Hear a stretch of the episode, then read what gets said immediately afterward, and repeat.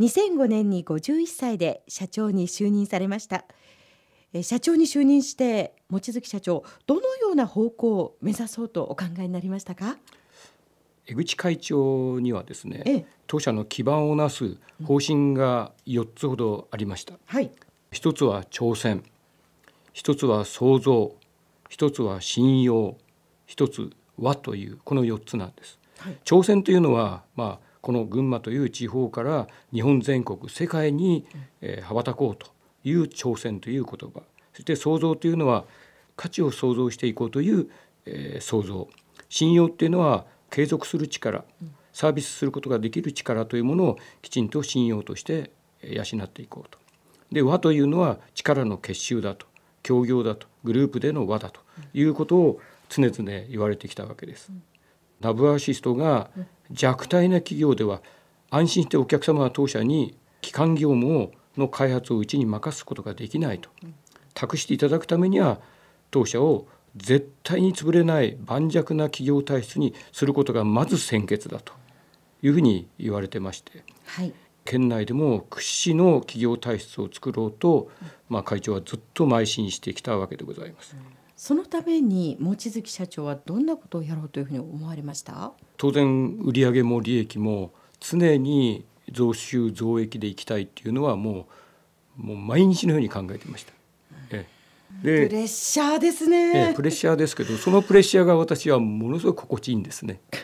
心地いいええ心地いいんです。毎年毎年が挑戦ですよね。今年は売上上がった落ちた上がった落ちたっていうのはうちの会社としては絶対にダメなんです。持続的に少しずつでもいいから右上がりになっていくという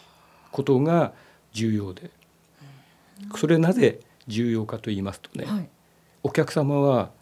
名も知らない群馬県の前橋にある一企業ナブアシトなんて全然知らないわけです。日本全国のお客様。そうなってくるとお客様たちっていうのは必ずナブアシトってどんな会社なのかというのをその民間の調査会社で調べるんです。でああ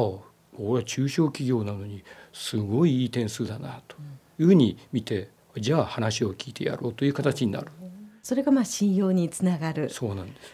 もう今までのお話の中でもいくつかこうキーワードは出てきたんですけれども改めまして望月社長会社を経営する中で大切にしていることっていうのは何ですか？えーマネジメントは一般教養はい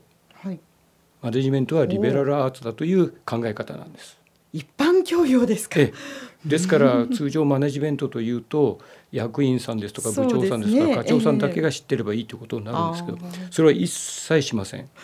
新入社員まで部長役員に言ってることと同じことを伝えます。そういう形でもうこまめにこまめに社員たちとコミュニケーションを取ることによって、はい。ええ社員たちも信用していただいているという状況になってますから良くなったなということとはい。もう一つは「コーチは拙速にしかず」という言葉があるんですが。コーチは拙速にしかず。ええ。えこれはあの条件が整ってから決断するんじゃなくて、決断が先だと。石橋を叩いて渡るの真逆ですね。真逆です。おおええ。まさに挑戦ですね。挑戦です。会社っていうのはスピードがものすごく重要なんですね。うん。一生懸命丁寧に丁寧に企画してみたところで、うん。一歩踏み出さないと新しいこと見えないでしょうと。見えたところでどういう環境にするかってことを考えればいいわけだから、まず一歩踏み出そうよと。それがうちの大きな方針になってるわけなんです。これやっぱり IT 業界というのはスピードが命ということなんですかね？まあそうそう思いますですけどね。IT は特にそうだと思います。まあ、IT 情報技術や ICT 情報通信技術はもちろんなんですけれども最近ではデジタルトランスフォーメーションというキーワードが出てきたりしていてこうコンピューターデジタル処理は一段と大きな役割を担っていくことになりそうですよね。今後のこう業界の展望というのはどういうふうに見ますか？まあ今ですね我々 IT 業界っていうのは100年に一度の大変革の時代に突入したというふうに言われてるんです。また DX レポートというのが経済産業省から出ましてですねその中には2025年の崖というものがあって2025年の崖を開始せよという大号令が、まあ、国から、我々に出てるわけなんです。あと5年後ですけどどんな崖がこのままいったらあるということですか？あの日本のええ全産業ですね、もっと DX データトランスフォーメーションという技術を利用しないと、もう世界から大きく遅れを取るようななってしまうぞということの警鐘を鳴らしているということなんです。それはあらゆる業種。あらゆる業種。世の中のですね、IT 企業って大体2万とか2万3千とかって言われてますけどもそこの会社様がいろいろ作ってきたシステムというソフトウェアっていうのは全部、えー俗に言うとレガシーシステムと。レガシー？レガシー。遺産？なんですね。今までの既存の技術を使っええて作ってきたと。同じことを何十年も繰り返してやってきても、日本は新しい技術が身につかないということで、そのレガシーシステムに DX 技術というもので風穴を開けると。そういうビジネスというものを国に要求されているんです。例えば、あの店舗を持たないで販売可能なネット通販のビジネスが今大量に拡大していると思いますけども、はい。うんうん。まあ、このことっていうのは小売業界に大きな地殻変動を起こしてるんです。それはどういうことかというとええ。家電を購入したいなと思えば家電屋さんに行ってそのものを見てあこれいいなと。決めたら自宅に帰ってネット上の通販の中で物を買ってしまうという確かにそうですね。そういうのが定着しつつあるということになるとええ小売店さんってどうなっていくんだろうとただ見せるだけかというそういう状態が今大きくクローズアップしているということなんですね。ですからもう小売店というのもはい。方法を変えていかないと全部ネットワーク DX に取って代わられてしまうとそういう時代が来ているということなんですね。でこれをおナブアシストに置き換えるとどんなことを今手がけて戦略を練ってどんな商品を出してらっしゃるんですか、まあ、当社は富士通グループで一生懸命仕事をさせていただいてるんですが富士通グループって全国に約800社あるんですが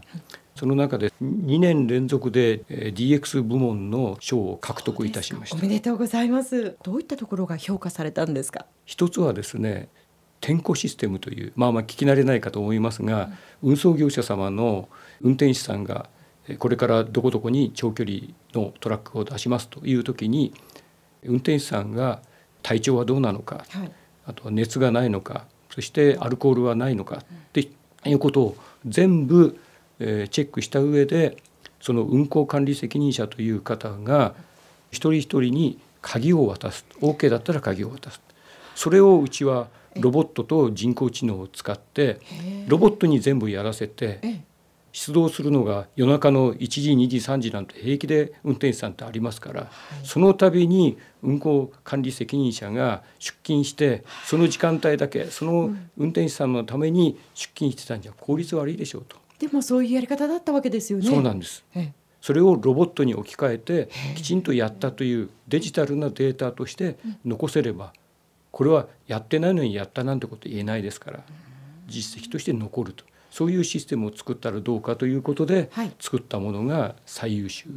賞を取ったという。はあ。これがまさにデジタルトランスフォーメーション。そうなんです。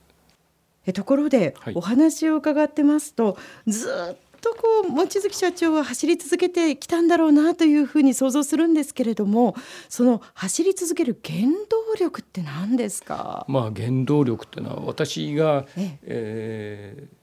その群馬の生活を始めてからもう夢中で仕事をしているっていうのはやっぱり家族を守るっていうんですかね。単純なんですが、えー私はあのやっぱり自分が小さい頃父親を亡くしてるもんですから母親で子供3人私は末っ子ですけども子供3人を育ててもらったという母親がそういう状態でいましたから、やっぱり家族を守るっていう凄さっていうのは母親から学んでますんで。でやっぱりうちの社員だって奥さんもいるし、お子さんたちもいらっしゃるからみんなその人たちをちゃんと守れようと。あみんなで守りきろうぜというそういう意識がものすごい原動力になってますですね。はい、えちなみにですけれども群馬に来なければいけなかった事情があるって最初転職のことをおっしゃってたけど それ奥様とご結婚するということ？なんです。あなるほど、ええ。この後もコマーシャルを挟んで望月社長にお話を伺っていきます